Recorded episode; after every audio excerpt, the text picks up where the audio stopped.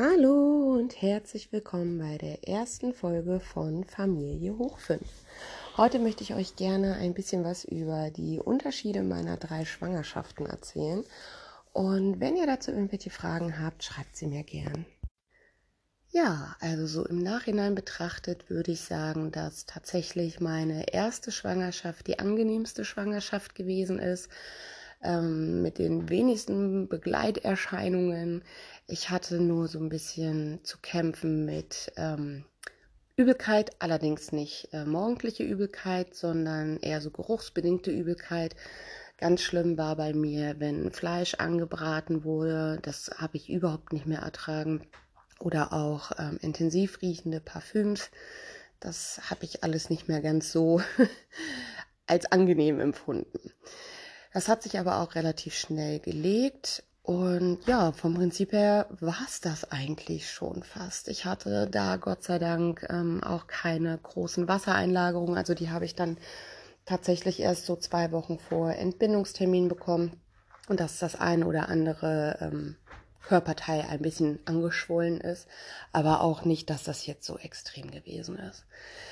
Ja, das war vom Prinzip her schon alles an ähm, den Sachen, die halt sehr unschön waren in der Schwangerschaft, wobei das, wie gesagt, alles noch harmlos ist. Ähm, ich habe die ersten Kindsbewegungen relativ früh wahrnehmen können. Ich war vor meiner Schwangerschaft sehr schlank. Das hat sich dann leider gelegt. Mein erster Sohn hat äh, mir tatsächlich 25 Kilo dazugegeben, die äh, leider auch bis heute nicht mehr so ganz weggegangen sind. Aber das ist auch nicht so weiter schlimm. Ich bin äh, sehr groß und von daher fällt das auch nicht so weiter auf. ja, dadurch, dass ich halt auch sehr schlank war und ähm, keine Vorderwandplazenta hatte, habe ich die ersten Kindsbewegungen tatsächlich schon in der 16., 17. Schwangerschaftswoche wahrnehmen können, als so leichtes Blubbern im Bauch. Ja, ähm, ich glaube, mein Mann konnte so die ersten Kindsbewegungen dann um die 20. Woche wahrnehmen, wenn er dann mal die Hand drauf gelegt hat und ja, Ach doch, eine Sache hatte ich noch in der Schwangerschaft. Unser Sohn hat ähm, bis Ende 36. Schwangerschaftswoche verkehrt rumgelegen, also mit dem Kopf nach unten und mit dem Po nach unten. Und meine Frauenärztin sagte schon damals, ähm, es ist möglich, so normal zu entbinden. Allerdings haben sie ihn schon als sehr groß und ähm, schwer auch eingeschätzt und dass das wohl nicht ganz so einfach werden würde, meinte sie. Und Ende der 36. Woche, das weiß ich noch, da haben wir abends auf dem Sofa gelegen. Und das hat so durch meinen Bauch plötzlich durchgezogen. Das war so schlimm. Ich habe wirklich aufgeschrien vor Schmerzen und hatte Tränen in den Augen. Und habe dann so meinen Bauch abgetastet und habe meinen Mann angeguckt und ich sage, der Bub hat sich jetzt gedreht. Ich hatte dann ein paar Tage später Termin beim Frauenarzt und habe ihr das dann erzählt und sie hat abgetastet und sie sagte, nee, der hat sich nicht gedreht, der Kopf würde immer noch oben liegen und ähm, wie hat sie sich ausgedrückt? Wenn er sich wirklich gedreht haben sollte, dann hat er einen ganz schönen Knackarsch. Ja, ich war dann schon so ein bisschen hm, deprimiert und habe gedacht, okay, wenn er sich jetzt doch nicht gedreht hat, was machen wir dann? Und ich hatte natürlich auch Angst, ähm, Beckenendlage zu gebären. Ja, sie machte dann einen Ultraschall und musste selber lachen und sagte, herzlichen Glückwunsch, Ihr Sohn hat einen Knackarsch. Er hat sich dann tatsächlich Ende der 36. Woche nochmal unter Schmerzen gedreht.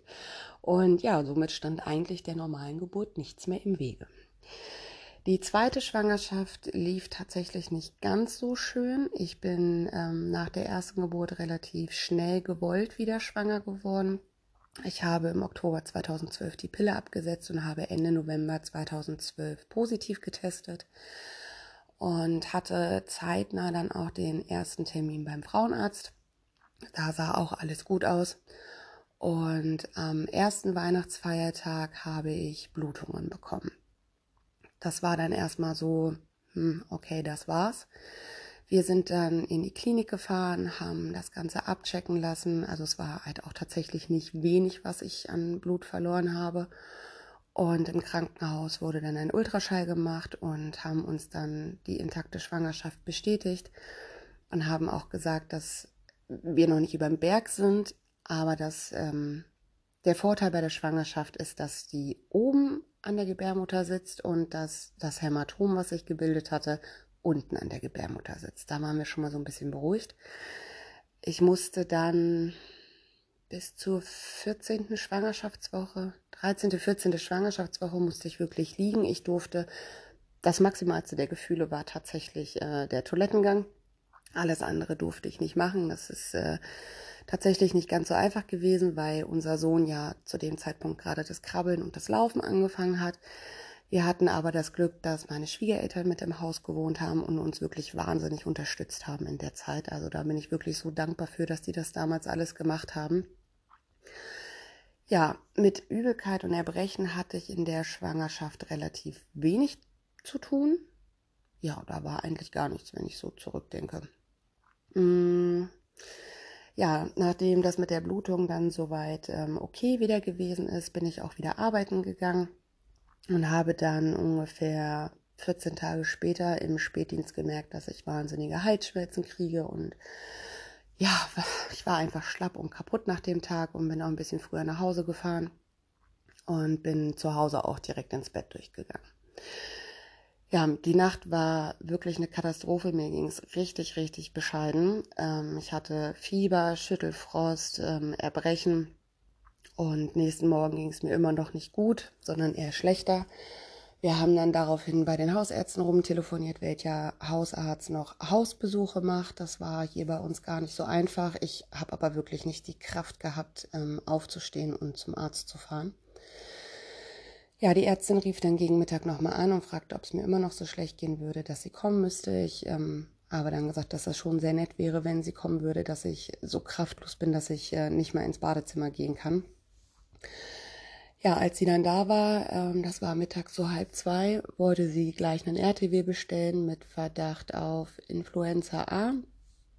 Ich habe mich dann aber gegen den RTW entschieden und habe mich von meiner Mama damals ins Krankenhaus bringen lassen. Ja, wir haben dann relativ lange, glaube ich, ähm, ich habe das gar nicht mehr so zeitlich so vor Augen, weil ich war wirklich jenseits von Gut und Böse. Mir hat der ganze Körper wehgetan. Ich äh, konnte nicht liegen, nicht sitzen, nicht stehen. Ich war so kaputt und so schlapp und ja, habe dann relativ lange oben vor der gynäkologischen Abteilung warten müssen, bis äh, der Ultraschall gemacht wurde, um zu gucken, ob noch alles in Ordnung ist mit der Schwangerschaft. Dann wurde ein Schnelltest bei mir gemacht, äh, der dann bestätigt hat, dass ich äh, Influenza positiv A, Typ A bin, genau.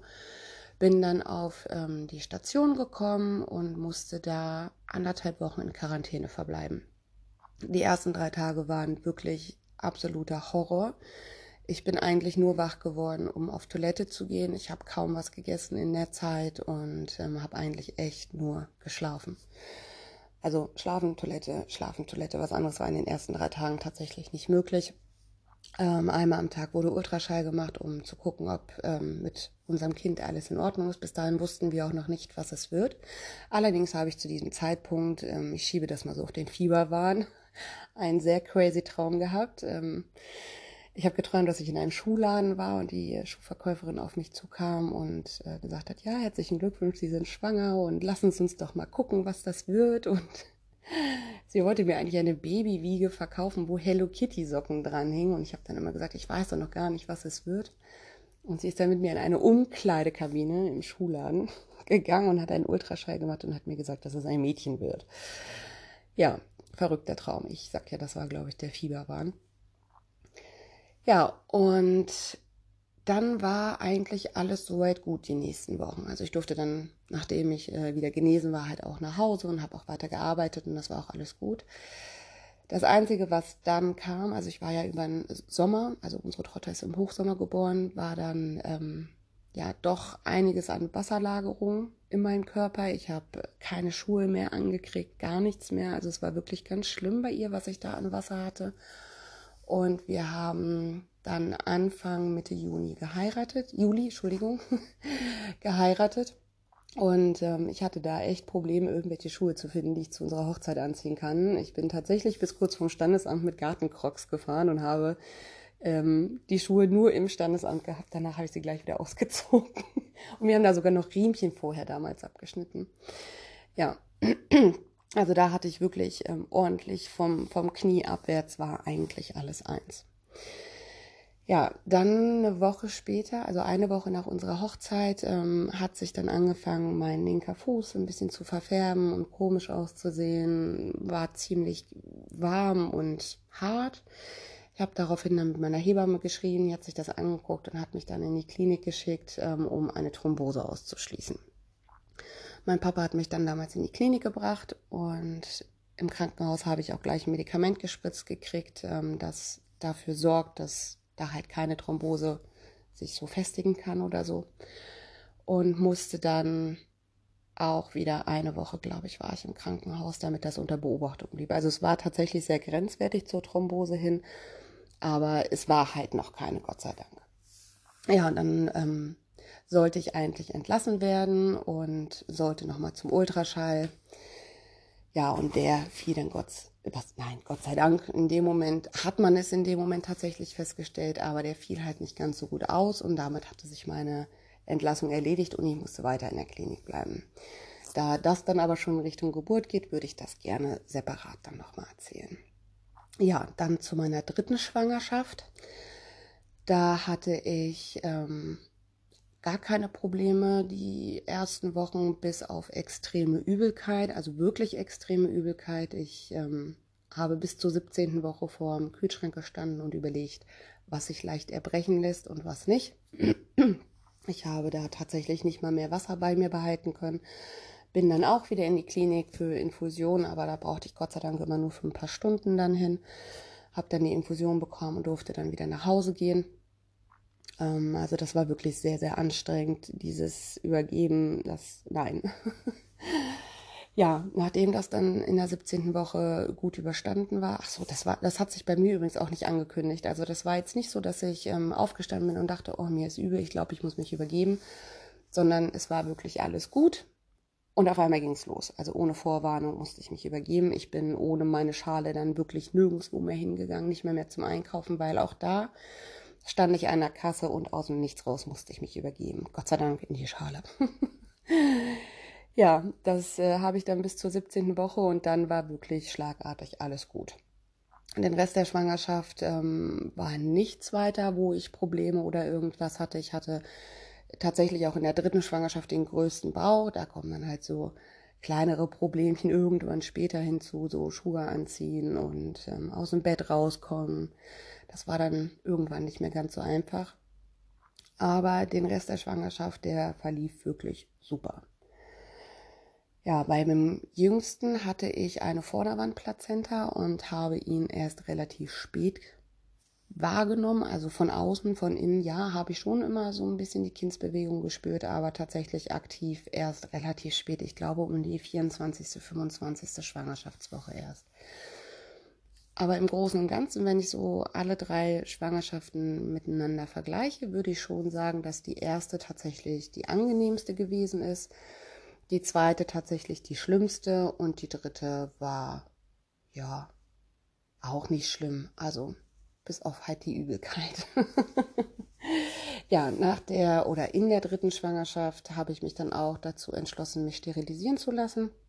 Für uns war klar, mehr als drei Kinder möchten wir nicht haben. Und ja, das würde ich dann aber, glaube ich, auch mit in den Geburtsbericht dann mitpacken, weil das zählt dann, glaube ich, da auch mit rein. Ja, jetzt weiß ich gar nicht mehr, was ich euch noch so zu den Unterschieden sagen kann. Ach so, Wassereinlagerung zum Beispiel hatte ich in der dritten Schwangerschaft auch gar nicht. Da bin ich aber auch über den Winter gegangen. Unser Jüngster ist ja im Januar geboren. Da war dann eher so meine große Sorge, was Weihnachten und Silvester betrifft. Ich, äh, was hatten wir ausgerechnet? War er, glaube ich, für den 6.1. Und ich hatte dann schon hier Heiligabend und ähm, erste, zweite Weihnachtsfeiertag gut mit Senkwehen schon zu kämpfen und hatte wirklich so ein bisschen Bammel, dass er sich an einen der Tage dazu entscheidet, herauszukommen. Ist aber Gott sei Dank nicht so gewesen. Also wir haben es tatsächlich bis einen Tag vor IT geschafft und da war ich sehr glücklich drüber. Das ist zwar immer noch alles sehr eng, aber ich finde, der 5. Januar ist ein schöner Tag. ja, das war es erstmal zu den Unterschieden. In der nächsten Podcast-Folge würde ich dann den ersten Geburtsbericht tun.